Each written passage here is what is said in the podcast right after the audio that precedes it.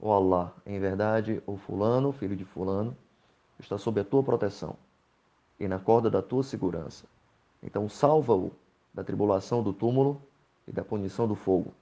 Tu cumpres as, as promessas e concedes os direitos. Então perdoa-o e tenha misericórdia dele. Em verdade, tu és o perdoador, o misericordiosíssimo.